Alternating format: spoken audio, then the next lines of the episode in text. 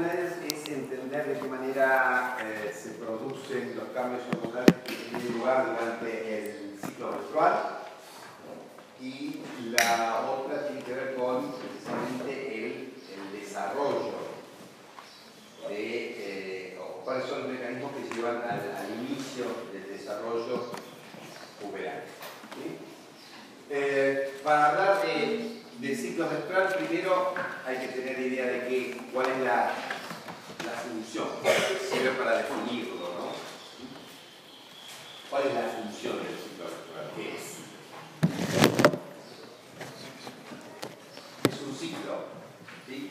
Quiere decir que ¿no? hay una renovación, son elementos que se repiten, que se reiteran con un determinado periodo que tiene aproximadamente 28 más menos 7 días, ¿sí?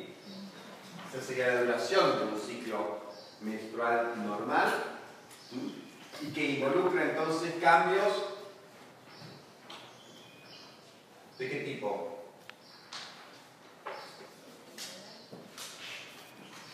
Cambia.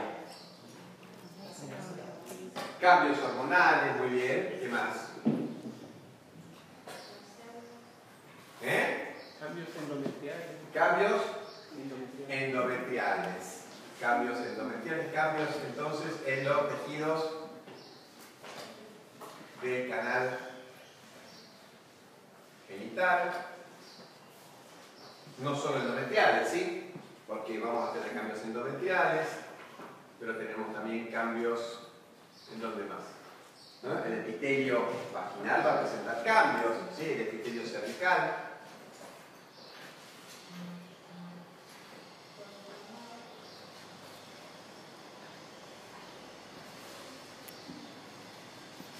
¿Qué más?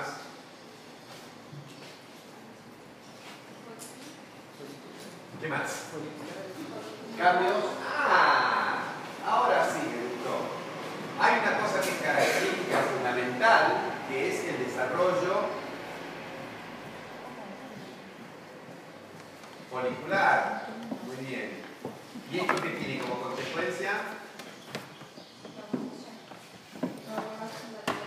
Dos componentes uno, ovulación, y la otra, luteinización, ¿sí?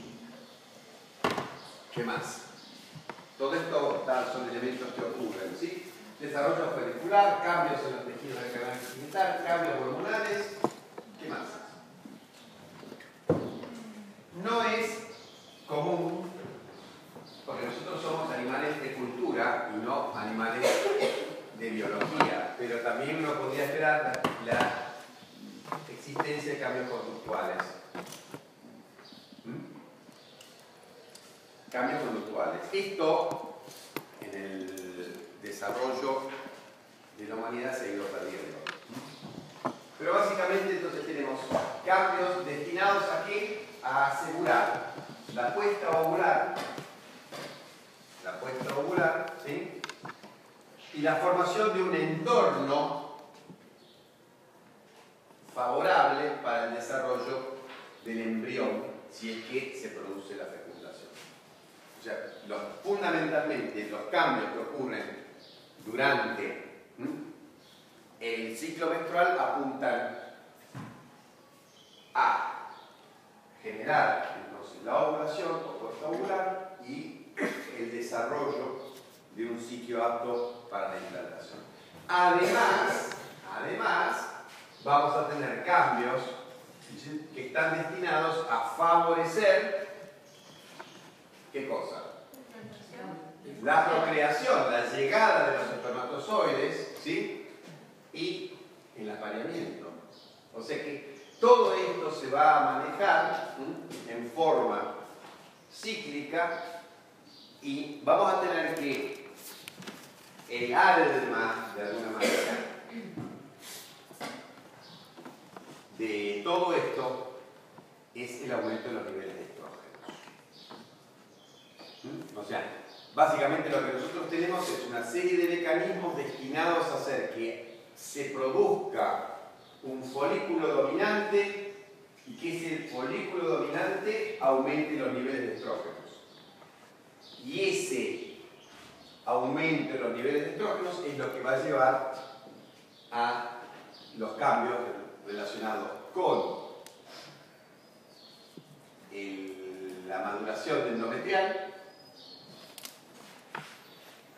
con facilitar la penetración de los espermatozoides y con los cambios conductuales, porque estrógeno, estrógeno estrógeno no es una hormona, estrógeno es un grupo Estriol, estradiol, estrona.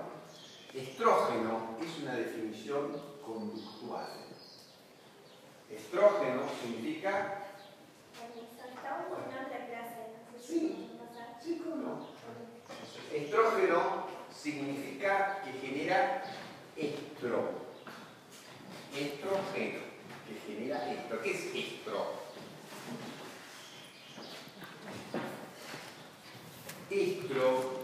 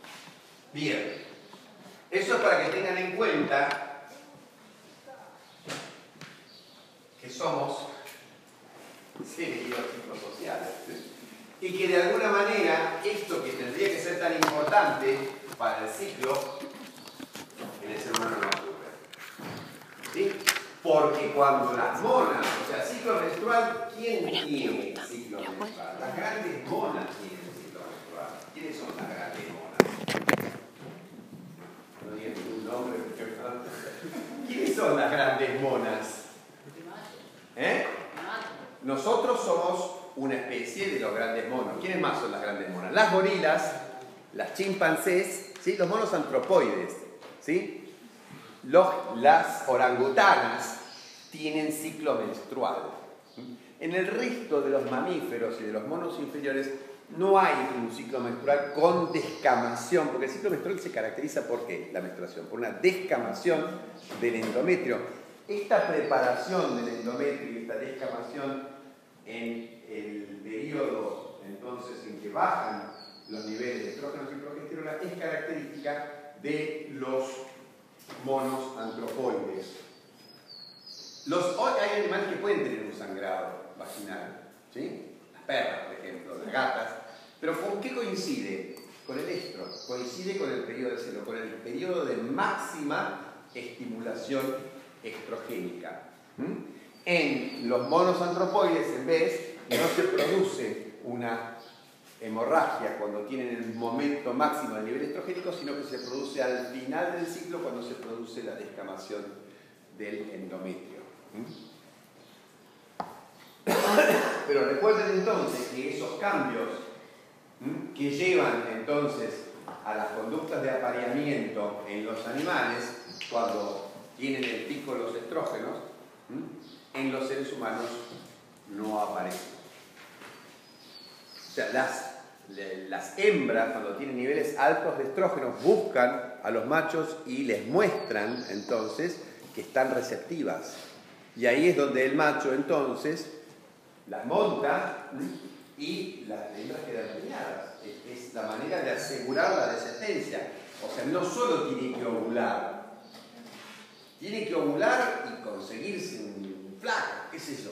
Si no, no, la, especie se va a pique. ¿De acuerdo? Eh, no hay cálculo de natalidad, ni de tendré trabajo, no tendré trabajo.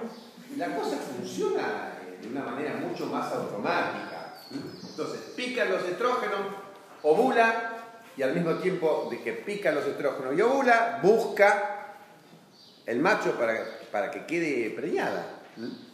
Cosa que entonces, por suerte para nuestra tranquilidad, no ocurre esta semana porque si no sería bastante terrible, ¿no? Un poco de, sería un poco desordenado, hasta que uno se acostumbra, qué. Pero, bien, vamos a ver entonces cuáles son los mecanismos por los cuales se produce ese aumento de los estrógenos que lleva entonces a los distintos componentes, la ovulación, fundamentalmente, y los cambios entonces en el canal genital y en otras especies, no en la humana, los cambios conductuales. Tienen que conocer bien la histología del folículo, de los folículos en desarrollo. Tienen que, nosotros lo simplificamos mucho. Nosotros en fisiología nos apoyamos en que ustedes conocen la histología, pero nosotros simplificamos y tomamos un modelo en que hay nada más que dos células. ¿Sí? ¿Cuáles son? La célula de la teca interna. Muy bien, nosotros hacemos un modelo que es una sobresimplificación, pero que para operar sirve. Un modelo con dos células. Dos celulitas, entonces vecinas, que intercambian sustancias una de las cuales de esas sustancias va a ser andrógeno, que la célula, esta célula la célula total, esta célula la célula granulosa, esta va a recibir estímulo fundamentalmente de la LH y esta estímulo de la FSH. Y esta va a expresar una enzima que se llama aromatasa, por la cual los andrógenos, androstenediol y testosterona, se van a transformar en estrógenos, estrona o eh, ¿De acuerdo? ¿Cómo empieza el folículo? El folículo que va a ser dominante se caracteriza por poder funcionar con niveles muy bajos de FSH. O sea, lo, que hace al, al desarrollo exclusivo de un folículo es que ese folículo puede mantener su función con niveles mínimos, no es que sea independiente de la FSH, pero funciona con niveles muy bajos, más bajos de los que necesita el resto de las células, por eso es el único que progresa. Hay un cambio que se produce en la biología de ese folículo que tiene lugar en los dos meses previos a que ese folículo se transforme en folículo dominante durante el proceso que se denomina reclutamiento, hay una modificación que se desconoce cuál es, pero es la que hace que ese folículo pueda aprovechar al máximo, tenga una sensibilidad exquisita, muy pronunciada frente a los niveles de FSH. Y por lo tanto es el que se va a desarrollar con niveles más bajos de FSH y es el que va a progresar porque al mismo tiempo va a secretar sustancias que hacen que se mantengan bajo los niveles de FSH. O sea que cuando este folículo está creciendo, secreta, inhibina, de tal manera de mantener baja la FSH y que los otros folículos no crezcan. ¿Qué es lo que va a hacer ese folículo fundamentalmente? Ese folículo va a comenzar con los niveles de FSH que hay, bajos, pero que le son suficientes porque tiene una adecuada maquinaria de receptores, va a empezar a sintetizar estrógenos con el aporte de los andrógenos de la testosterona y la androstenediona que le envía la célula fecal. Lo interesante que se va a producir en este folículo es un mecanismo de retroalimentación positiva dentro del folículo, por los cuales el estradiol. Ahora vamos a poner los nombres de verdad. Esto es testosterona y esto es estradiol. Por lo cual, el estradiol va a retroalimentar positivamente estimulando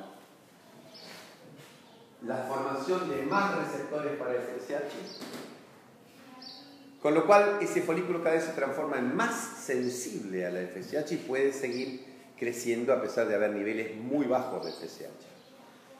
Y también va a estimular en forma directa la síntesis de aromatasa, que a su vez también es estimulada en forma indirecta por FSH. Entonces tenemos una célula que secreta estrógenos en la cual esos estrógenos aumentan el número de receptores para el factor que la y la actividad de la enzima que forma el estrógeno. ¿Qué va a pasar entonces? Cada vez va a haber, cada vez más aromatasa, cada vez más estradiol. Y si hay cada vez más estradiol, va a haber más receptores para FSH. Y más aromatasa, y más estradiol. Y esto es lo que hace entonces que se forme un círculo, en vez de un círculo vicioso, es un círculo virtuoso por el cual la célula folicular va incrementando los niveles de estradiol. Entonces, como resultado de este primer nivel del mecanismo, es un aumento de los niveles de estradiol. Localmente y a nivel sistémico. Y esto va a hacer entonces que a partir de los días 6 o 7 haya niveles crecientes, crecientes, crecientes de. Entonces, si nosotros tenemos que dibujar la curva, acuérdense que tienen que conocer esta curva en la cual van a tener un pico de estrógeno, un segundo con un segundo nivel, van a tener niveles bajos de progesterona que tienen que aumentar después en la segunda mitad, y van a tener las dos gonadotrofinas, ¿sí? La gonadotrofina LH, que tiene siempre niveles bajitos y hace un pico muy importante en relación con el pico de estrógenos, y una segunda gonadotrofina que viene un poco más alta al principio, pero que baja y luego hace un pequeño pico en el día 14, que es la FSH. Esos cuatro perfiles hormonales los tienen que conocer. Y tienen que saber que el pico de estrógenos es indispensable para que haya pico de gonadotrofinas. Ese pico de gonadotrofinas va a desencadenar aquí qué cosa? La ovulación, preovulatorio de la ovulación. Y que como consecuencia de la ovulación se va a formar el cuerpo lúteo y van a tener progesterona. Entonces, si ustedes quieren saber si un ciclo se cumple adecuadamente, con medir los niveles de progesterona y encontrarlos normales, ustedes dirían si este ciclo está funcionando. O sea, si ustedes miren los niveles de progesterona y están por encima de un determinado nivel, supongamos 2 nanogramos por mililitro, en los días 19 a 23, ese es un ciclo ovulatorio. Hay, un cuerpo lúteo funcionando, está funcionando durante una duración adecuada y ahí no hay problemas. Es una manera entonces de demostrar que la secuencia de eventos correcta. Ahora, si no está, no sabemos dónde falló. ¿De acuerdo? Pero es bueno para tener una información de que el producto final se está logrando, que es un cuerpo lúteo, entonces, desarrollado, secretando progesterona en cantidades eh, suficientes y durante un tiempo prolongado. Primera parte entonces del feedback positivo, donde empieza en el ovario y empieza de esta manera. ¿Cómo resulta este aumento de los niveles de estradiol en un aumento de los niveles de gonadotrofinas, que es el que va a desencadenar la ovulación? Entonces ahí vienen los otros dos niveles del eh, del eje hipotálamo hipófito gonadal. ¿Qué pasa con la hipófisis? ¿Cuáles son los componentes hipofisarios que intervienen en la secreción del eje? Fundamentalmente las células gonadotróficas. ¿sí? Bien, ¿qué tienen las células gonadotrópas? sintetizan ambas gonadotrofinas y tienen un receptor para una sustancia que las controla, que es el receptor para GNRH o factor liberado. Bien. Ese receptor es crucial para explicar de qué manera se va a producir el pico de gonadotrofinas. Y esto se explica por un sencillo experimento que en realidad puede ser también una prueba clínica. Si ustedes toman una mujer y le miden los niveles de LH,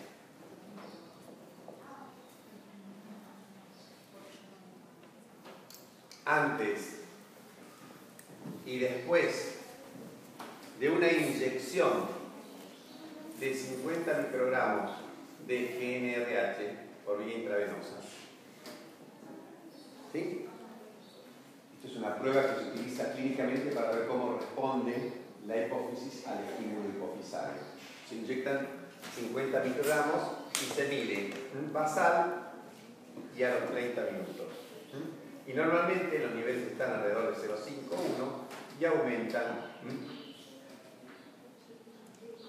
a 5 o 6. El 0, 0,8 sería el inicial y acá tendríamos 5,8. Esto es lo que va a ocurrir si yo hago la prueba en el día 6. ¿Sí? En el día 6 del Si yo esta prueba la repito una semana después, supongamos en el día 12 o 13, voy a tener niveles bajos iniciales igual Pero voy a tener una respuesta mucho mayor. Yo inyecto la misma cantidad, ¿sí? Pero tengo una respuesta mucho mayor. ¿sí? Va de 1 a 25. ¿Qué pasó?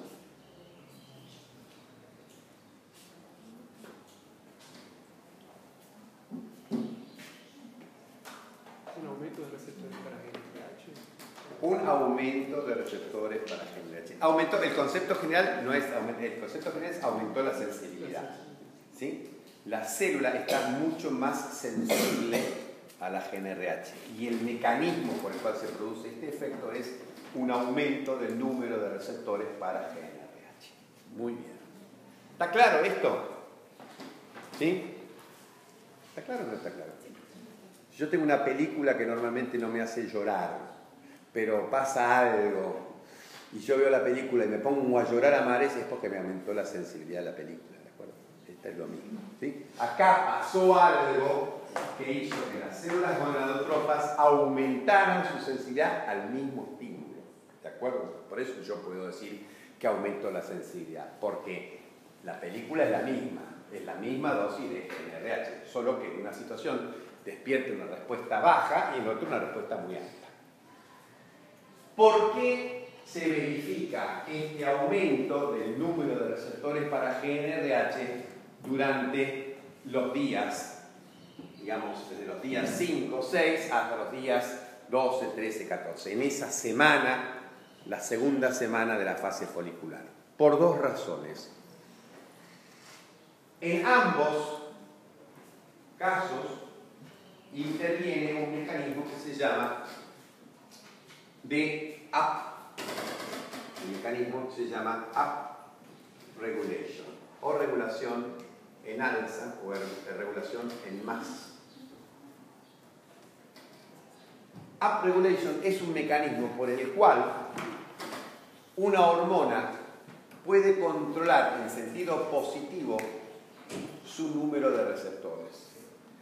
Y esta up regulation se da por dos situaciones. Porque tenemos pulsos de GNRH que inducen entonces una respuesta adecuada de la hormona, de las células gonadotropas a la hormona.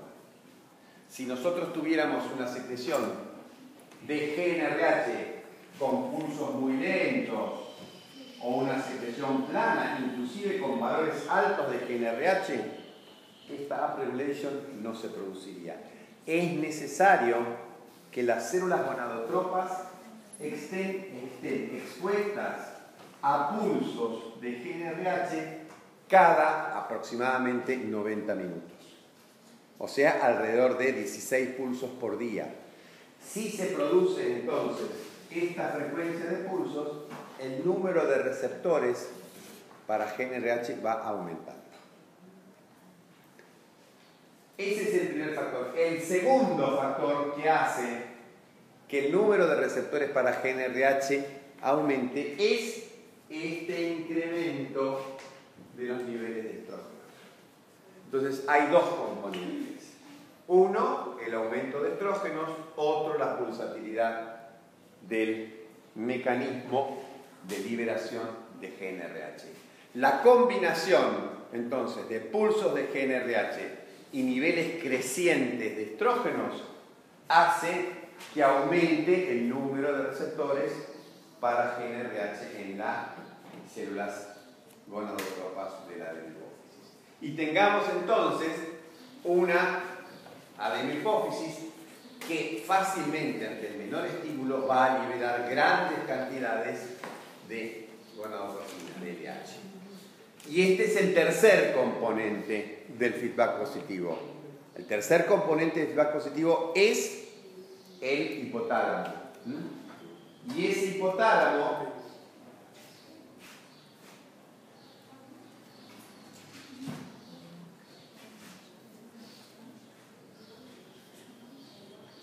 tiene un mecanismo por el cual, ¿se acuerdan cómo era? Si acá tenemos el, abajo. Acá tenemos los cuerpos mamilares y acá tenemos el quiasma óptico, ¿sí? Y acá tenemos entonces el tallo hipofisario y acá tenemos el tercer ventrículo. ¿Sí? En el núcleo del hipotálamo ventromediano tenemos neuronas que secretan GNRH y que la liberan hacia dónde? Hacia los vasos portales. ¿sí? Y por esos vasos portales da GNRH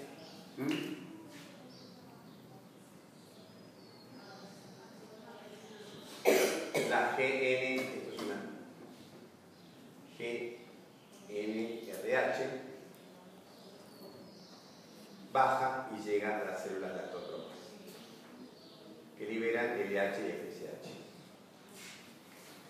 ¿De qué depende el funcionamiento de las células productoras de GNRH? Depende de un sistema que las interconecta funcionalmente y hace que ese hipotálamo secrete gonadotrofinas en forma de pulsos. Esto se llama generador de pulsos de GNRH y es de vuelta un modelo de funcionamiento, nadie lo vio anatómicamente, pero se sabe que en el hipotálamo existe entonces una estructura que determina que las neuronas, las 900 o 1000 neuronas productoras de... ¿Se pasó algo? Eh, que las 900 o 1000 neuronas productoras de GNRH descarguen al unísono. Porque es fundamental que esto que ocurra para que se produzcan los pulsos. Las neuronas generadoras de LHRH o de GNRH pueden secretar en forma autónoma. Tienen una capacidad que es la misma capacidad que puede tener una célula marcapaso del corazón, que es la de despolarizarse espontáneamente. Y por lo tanto, al tener un potencial de membrana inestable, alcanzar el umbral por su cuenta y descargar. Esto las transforma en una especie de células marcapasos. Pero el tema es que cada célula descarga por su cuenta y es necesario un mecanismo que sincronice todas las neuronas GNRH para que descarguen al mismo tiempo. De la misma manera, si nosotros equiparamos esto con el corazón, supongamos que tengamos montones de fibra que pueden controlarse por su cuenta, pero hace falta que alguien les dé la orden para que se contraigan todas sinérgicamente, si no tenemos un corazón fibrilado. ¿eh? El hecho de que respondan al marcapaso sinusal hace que haya una contracción de todas las partes en el orden correspondiente y se pueda producir eh, la contracción auricular primero y después articular. Bien, acá es lo mismo. Hace falta alguien que sincronice. Todos ustedes pueden aplaudir, pero si ustedes no se ponen ah, de acuerdo y aplauden cada cual cuando quiere, no hay aplauso. Si hay un ruido de base con cada uno aplaudiendo cuando se le ocurre. Esa estructura entonces que sincroniza todas las neuronas productoras de GNRH se llama generador de pulsos de GNRH. Y el modelo más sencillo de funcionamiento es tomar la neurona productora de GNRH y decir, hay dos neuronas que la estoy controlando que eh, oscilan periódicamente activándose una neurona es una neurona estimulatoria y la otra es inhibitoria. La neurona estimulatoria se en la década del 90, fines del 80, 90, tiene un aminoácido excitatorio que se llama glutamato. La neurona inhibitoria tiene otro aminoácido inhibitorio que se llama ácido gamma amino y lo que están haciendo entonces es estimulando en forma alternativa la producción de GNRH. Después se describió que en realidad lo que hay es una zona que está actuando al mismo tiempo e inhibiendo a las dos. O sea, el GABA lo que hace es encenderse y apagarse y cuando se enciende y se apaga, inhibe a la GNRH e inhibe la liberación del glutamato. Es un modelo y probablemente no sea el correcto, pero es una manera de interpretar los resultados. Y esto permite, sobre todo porque uno tiene bases desde el punto de vista eh, bioquímico para explicar cómo funciona esto para producir el aumento de gonadotrofinas en la fase preovulatoria. Hay otro modelo parecido que funciona con una sustancia estimuladora que se llama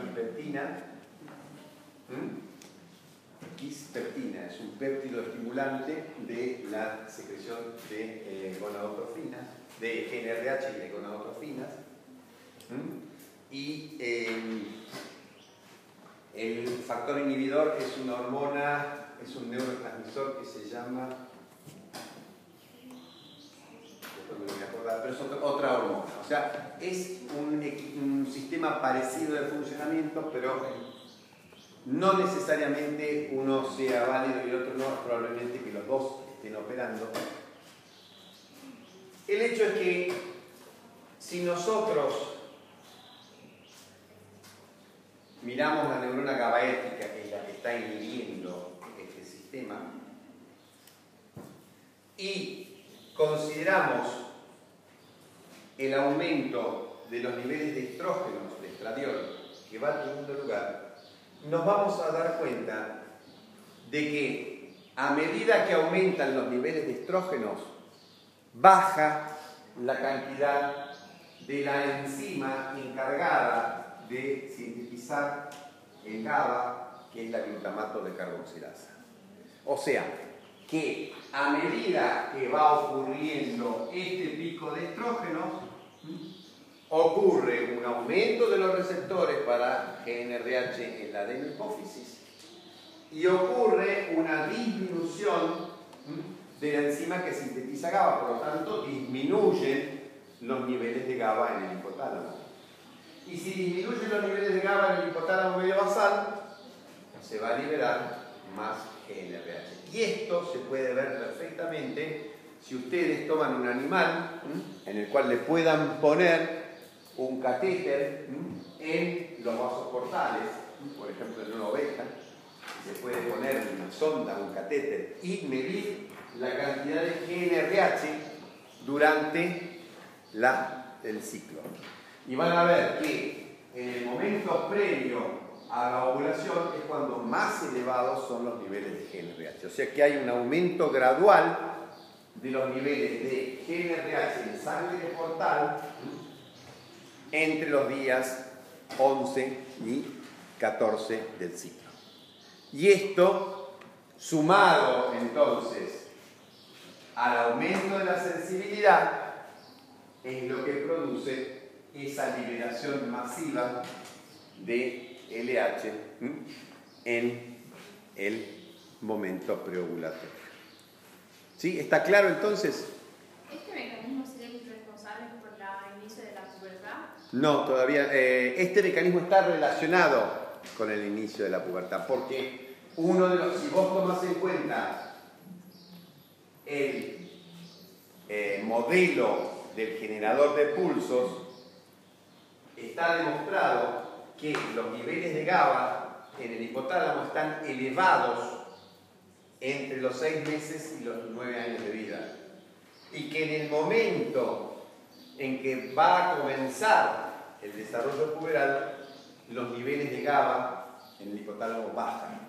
Entonces, por eso, para el desarrollo puberal, ya que estamos, lo hablamos, se plantea o se postula la hipótesis del freno GABAérgico, como que hay niveles elevados de GABA que están frenando la actividad del generador de pulsos y esto se levanta por un mecanismo que todavía no se conoce bien cuál es, desaparece cuando empieza la maduración puberal.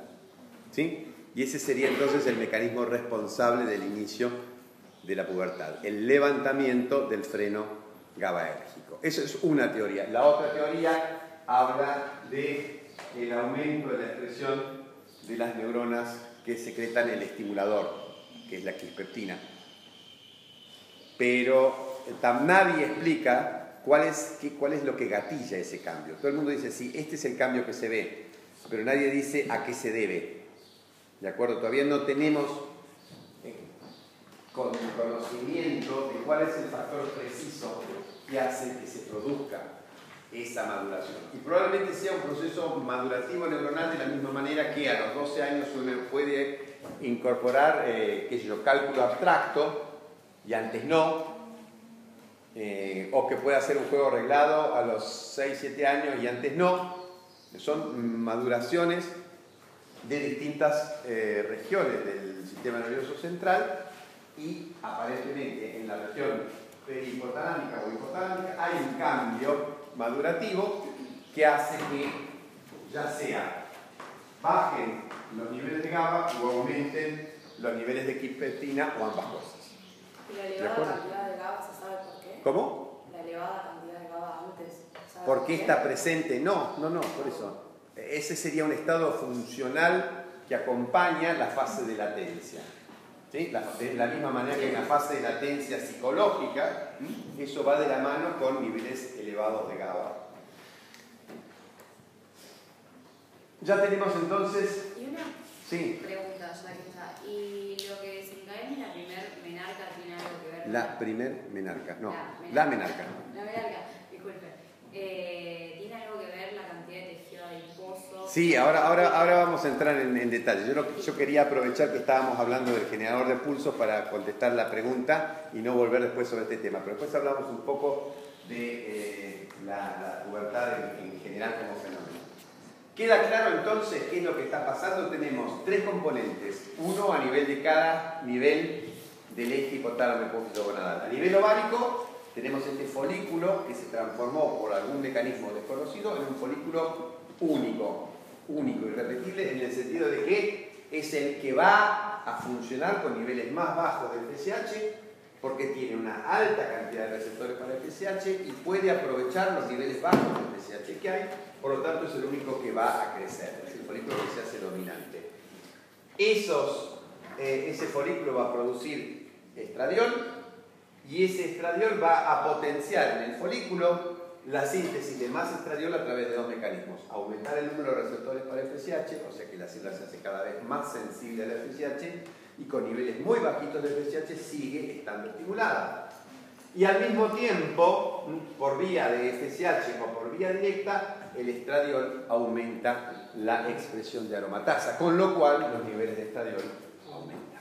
¿Mm? Y esto termina entonces en un aumento gradual de los niveles de estradiol en la segunda semana de la fase folicular. Este aumento gradual de los niveles de estradiol hace que aumenten los receptores para GNRH en la adenohipófisis en conjunto con la secreción pulsátil de GNRH por parte del hipotálamo.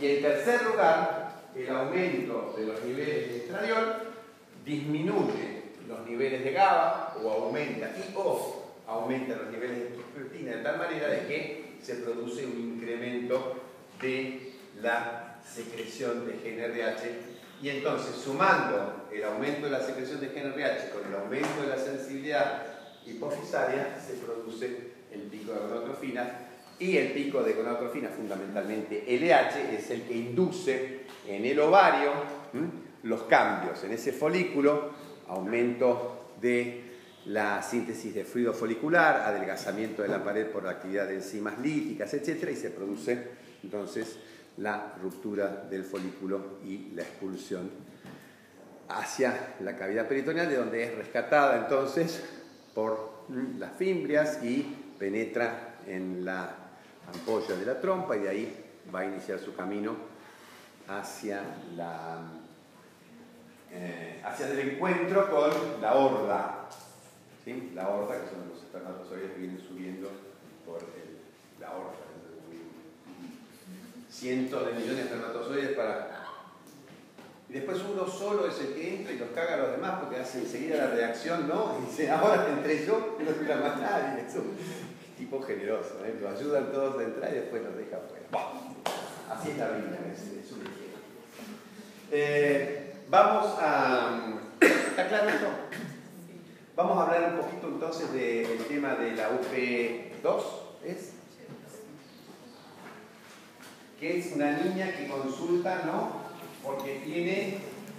No, no consulta por eso, porque consulta. ¿Por qué consulta? ¿Cómo se llama la niña Laura? No, Laura es la pediatra. ¿Eh? ¿Por qué consulta la mamá de Laura o de la chica? ¿Cómo se llama la chica? Ay, me quedó la duda. Laura. ¿Eh? Laura, es la pediatra. No, ¿Eh? ¿Cómo se llama la pediatra? Patricia. Patricia. Bien, Patricia, médica generalista. En un examen de rutina. Entonces la consulta no es por un motivo de salud, sino por consulta en salud. ¿sí? Es una consulta en salud. Está haciendo un seguimiento, de niño sano. La está revisando porque corresponde todos los años hacer una revisación. Y en esa revisación, en ese control, encuentra entonces un abultamiento de una de las tetillas. Y eso tiene un nombre que se llama telarca. Bien. Y eso es la primera manifestación clínica del aumento de los estrógenos, del aumento del estradiol. O sea, lo que está presentando Laura es una discreta hipertrofia, hiperplasia de las células de una de las mamas, que son más sensibles de un lado que del otro, por eso responden a cantidades un poco más bajitas y empieza de un lado. Después, cuando lleguen a tener niveles un poco más altas, van a estar las dos mamas estimuladas por igual. Eh, aproximadamente un 30% de las telarcas son unilaterales, o sea, una de cada tres, así que no es raro lo que le ocurre a esta niña. ¿Qué significa eso? Significa que ya se puso en marcha el mecanismo, o sea, la, el cambio hipotalámico, sea cual sea, aumento de crispetina o disminución de GABA, ya se produjo y empezó a sintetizar más gonadotrofinas, la de la hipófisis, y más estrógenos, más estradiol, el eh, ovario. Bien.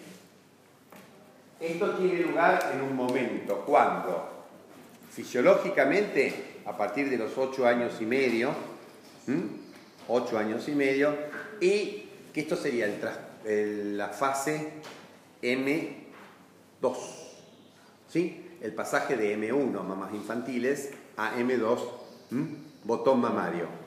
Esto ocurre entre los 8 años y medio y aproximadamente los 11 años y medio, 12 años. Sí. ¿Podría preguntarle cómo definiría usted botón mamario? Botón mamario es una mama, eh, normalmente el, pezón está sobre la piel liso, ¿sí? no tiene nada debajo que uno eh, oprima y encuentre un nodulito. Eso es botón mamario. Está discretamente elevada el pezón sobre la piel y se palpa, se palpa un nodulito, como una bolita por debajo. No es botón, no, claro, porque uno piensa botón con cuatro agujeritos, no. no, no. es que ese es el tema. nosotros los médicos utilizamos algunas figuras y en realidad eh, es cierto, es un botón, pero los botones tienen montones de formas. Imagínate un botón que es redondeadito para afuera y un poco abultado, no un botón chato y con cuatro agujeros. Ese botón no es seguro. Bien. Eh, es gracioso porque probablemente tenga que ver con la expresión más de eh, un botón de una flor. Sí, es que dije así, era como. Yo me imagino un botón con cuatro agujeritos y ya no sabía. De no, no, no, tiene, tiene, más que ver con, una, con eh, el término inglés de buttonhole. Es, es una florcita, como un, como un, un pequeño capullito. Y yo ya no sabía qué forma explicarle. No, no, no. Eh, si ustedes miran eh, pero tiene que haber fotos en los libros de, cuál es el, botón mamario. El pezón está discretamente elevado y eso es porque tiene una pequeña masa de células que está creciendo por detrás. Eh, lo que hay también es un aumento de la pigmentación. Se empieza a oscurecer la pigmentación de la zona de la areola discretamente porque los estrógenos producen este efecto también. Y esto significa que ya entonces el eje está secretando estrógenos. Y esto va a ocurrir y va a generar otros cambios. Va, a empezar a, ocurrir cambios corporales relacionados con, por ejemplo, eh, el crecimiento. Va a aumentar la velocidad de crecimiento porque los estrógenos aumentan la secreción de hormona de crecimiento eh, va a, producirse la redistribución de la grasa, ¿sí? Y va a aumentar la grasa en la zona de las caderas y los muslos y va a disminuir la grasa a nivel abdominal. Es un, efecto que tienen los estrógenos, a diferencia de los andrógenos que hacen que uno, uno, nosotros, acumulemos grasa en la panza, ¿sí? Nosotros los varones tenemos lo que se llama obesidad androide, que es fundamentalmente abdominal, mientras que las mujeres tienden a aumentar la formación de grasa en la región femoroglútea. Bien, y eso por acción de los estrógenos. Sí. Si se presenta la alta, ya quiere decir que el eje fue activado, ¿no? Que el eje fue activado, sí. Y si no presenta el botón mamario, ¿no puedo decir si está erecto o no? Sí, podés decirlo. Tendrías que estar midiendo en sangre los niveles de gonadotrofinas y de estrógenos, podrías decirlo.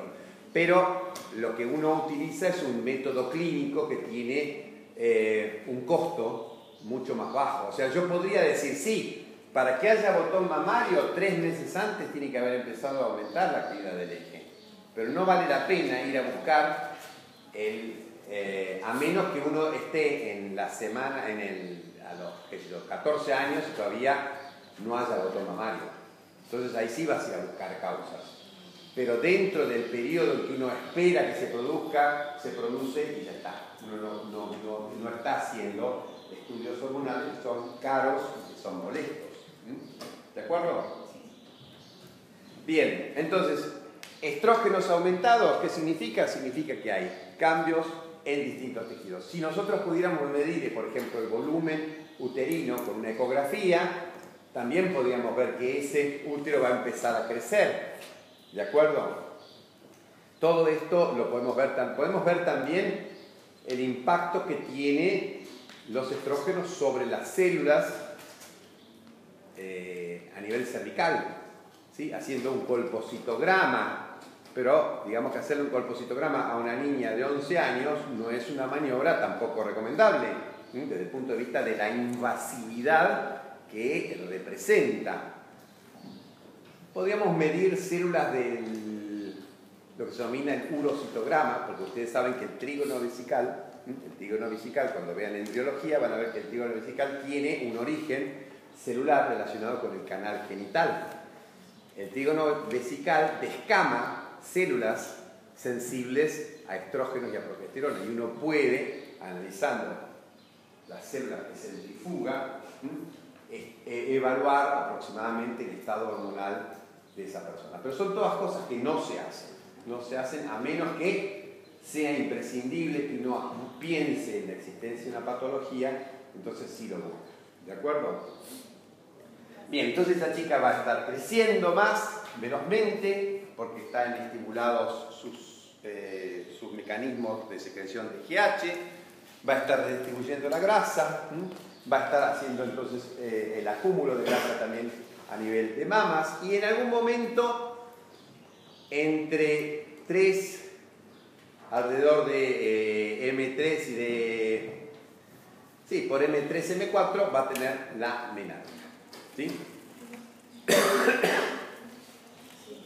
¿Qué significa que tiene la? Significa que no está menstruando. No está menstruando. Está teniendo un sangrado vaginal, pero que no es, en la mayoría de los casos, una menstruación verdadera. Porque para que haya una menstruación verdadera, ¿qué tiene que haber? Tiene que haber un ciclo completo. Tiene que haber estrógenos, progesterona, hipertrofia, de huevo viene la parte de hiperplasia y secreción del endometrio y luego la descamación.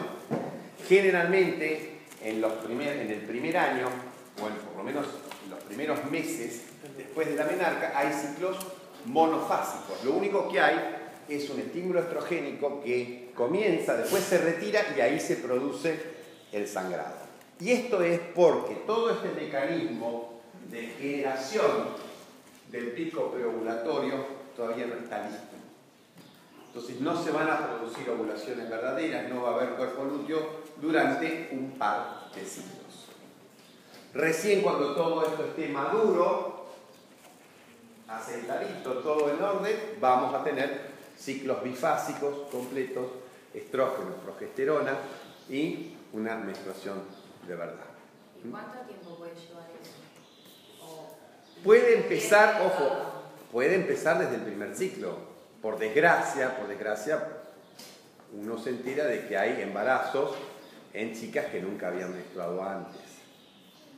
¿Sí? Entonces, eh, que generalmente son producto de un abuso, de, algún, y encima de algún familiar cercano, son cosas muy feas. Eh, o sea que puede ser que el primer ciclo, o ni siquiera haya tenido el primer ciclo y ya sea fértil.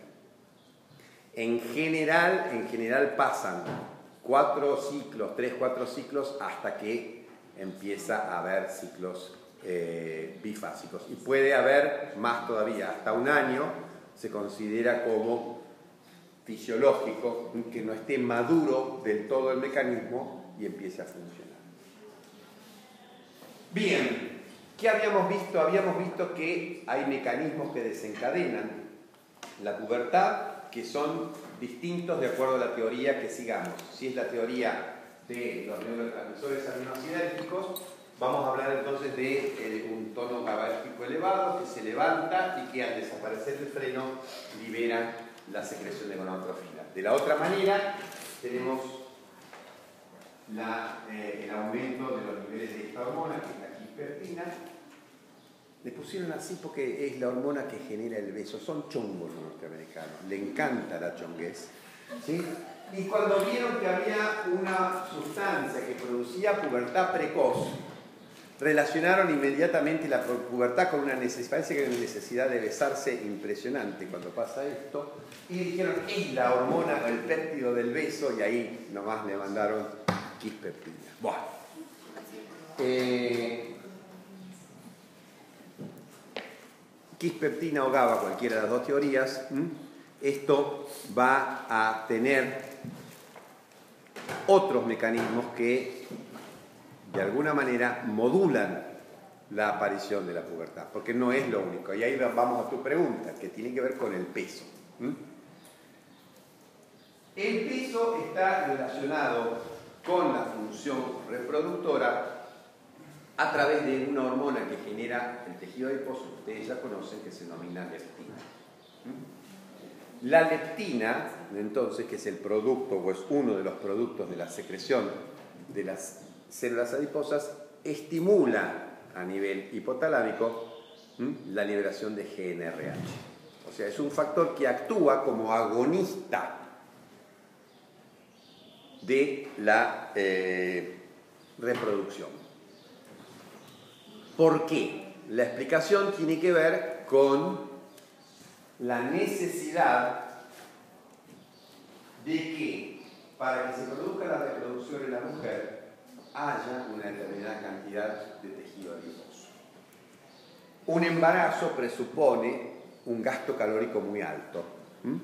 Y ese gasto calórico tiene que estar de alguna manera, tiene que haber como un depósito previo o una garantía de que ese gasto calórico se puede llevar a cabo. Y esa garantía es un 15% del peso de una mujer, o sea, una chica, supongamos que pesa 45 kilos o 50 kilos, tiene que tener 7 kilos y medio u 8 kilos de grasa. Si no tiene esa cantidad de grasa, la frecuencia con la cual se van a liberar los pulsos va disminuyendo y puede entrar, si baja muy por debajo de esos 15, de ese 15%, puede entrar en la menorrea, puede entrar a faltar la menstruación en una persona que adelgaza mucho y que tiene menos de un 15% de su peso en grasa. ¿De acuerdo? Entonces, la leptina se transforma en una señal importante para poder permitir el desarrollo puberal. No es la señal que lo inicia, pero si hay una chica que es muy delgada y no tiene esa cantidad de grasa, su desarrollo puberal se va a atrasar. ¿De acuerdo? No es la señal que le inicia porque si no, las chicas que tienen un exceso de peso importante a los 6, 7 años y tienen niveles de leptina más altos, iniciarían la pubertad mucho antes, ¿no? Y esto no ocurre. Es necesario que esté presente como factor permisivo para que tenga lugar el desarrollo puberal, pero no es el factor desencadenante, ¿de acuerdo? Bien, y eso sería, eh, recuerden entonces cada uno de los elementos, de los componentes de los, dos eh, mecanismos de evaluación para el desarrollo puberal, eh, la parte mamaria la parte pubiana de, de, Tanner. Y yo creo que con eso, para hablar de, pubertad, es bastante. Sí. Una duda, papá. Yo sé que en la próxima clase vamos a hablar de pubertad masculina, pero ya que estamos hablando de leptina, ¿habría alguna influencia de la leptina en el desarrollo o en la manutención de la pubertad en el, hombre o es más relacionado solamente No, está, está relacionado con la mujer. ¿Algo más? Sí. Sí. Eh, si una mujer adulta, si hay aumento de tejido adiposo, puede eh, haber cambios en el ciclo como Sí, sí, sí. El, ciclo menstrual o la función del eje hipotálamo hipófiso gonadal es sensible tanto al adelgazamiento extremo como al aumento importante de peso. Y esto ya forma parte de un complejo fisiopatológico que se mueve alrededor de eh, lo que se denomina el síndrome de insulino resistencia. ¿Qué significa insulino resistencia? Precisamente eso, que el organismo no es sensible o pierde la sensibilidad a la insulina. Cuando el organismo pierde, ¿por qué pierde la sensibilidad a la insulina? Porque tenemos una masa importante de tejido adiposo, muy importante, que está produciendo dos cosas. Si aumenta el tejido adiposo, fundamentalmente ese tejido adiposo libera muchos ácidos grasos libres. Si ese tejido adiposo está aumentado, además se van a secretar distintas citoquinas. Ustedes ya vieron las citoquinas cuando vieron la parte de inflamación con esta chica Lara, que tiene la mala suerte de clavarse. ¿eh? Citoquinas como TNF-alfa. Ambos factores, los ácidos grasos libres y las citoquinas proinflamatorias, disminuyen la sensibilidad de los tejidos a la insulina. ¿Y qué tendrá que ver todo esto con el baño? Esto tiene que ver con que si los tejidos del organismo están sordos a la insulina o pierden ¿sí? la capacidad de oír el mensaje de la insulina, ¿qué hace el páncreas? Les grita. aumenta la cantidad de insulina. Se produce un aumento compensatorio de los niveles de insulina. Y cuando tenemos aumento de, eh, entonces, de resistencia, aumento de los niveles de insulina. Y los niveles aumentados de insulina van a producir distintos trastornos. Uno de ellos es actuar directamente a nivel ovárico y aumentar la síntesis de andrógenos por encima de la de estrógenos. O sea que la mujer se pone hiperandrogénica y puede tener inclusive aumento de vello. El segundo mecanismo por el cual la hiperinsulinemia actúa es que va a producir a nivel hepático una disminución de la síntesis de la proteína de transporte que se denomina SHBG. ¿Se acuerdan? Steroid Hormone Binding Globulin, la proteína que transporta estrógenos y andrógenos. Cuando bajan los niveles de SHBG, bajan los niveles de andrógenos unidos a la proteína y aumentan los niveles de testosterona libre. Segundo factor que hace que ese ovario esté funcionando mal, porque el ovario es muy sensible al aumento de los andrógenos intrarenales.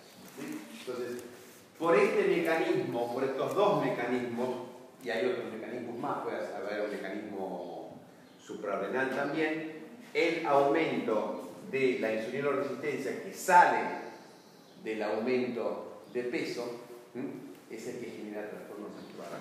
Una cosa muy, eh, muy definida por lo que está preguntando. Pero bueno, es, útil que lo, puedan relacionar ahora. Eh, tengo problemas también sobre la definición de adrenalina. ¿De? Adrenalina. Ah, adrenalina. Bien. Sí. ¿Cuál es tu problema? Bueno, ¿qué sería la definición? ¿Sería un marco de inicio de la pubertad? La definición de... Adrenalina. La, la adrenalina en realidad eh, es un fenómeno que precede temporalmente a la terapia y que se produce antes ¿sí? y que implica básicamente la, capa la capacidad que la suprarrenal adquiere la capacidad de sintetizar sulfato de dehidroepiandrosterona. Es un poquito antes o simultáneo con la terapia. Ah, yo pensé que sería ¿no? Es un fenómeno independiente además. Si nosotros tenemos una niña que no tiene adrenales por alguna razón, o que está sustituida, su adrenal está bloqueada porque tiene un problema y hay que bloquearle la síntesis, esa, esa adrenarca no es indispensable para que se produzca la maduración del eje hipotálamo hipófiso gonadal. Es como si uno tuviera dos ejes que están madurando en más o menos para la misma época, pero en forma independiente uno de otro. Entonces la relata, la adrenata actúa sinérgica. Actúan independiente, no sinérgicamente, independientemente. Pero la adrenarca va a contribuir a algunos de los cambios fenotípicos que caracterizan a la maduración sexual, porque va a aumentar el desarrollo de vello, de las glándulas sebáceas, etc. ¿Algo más?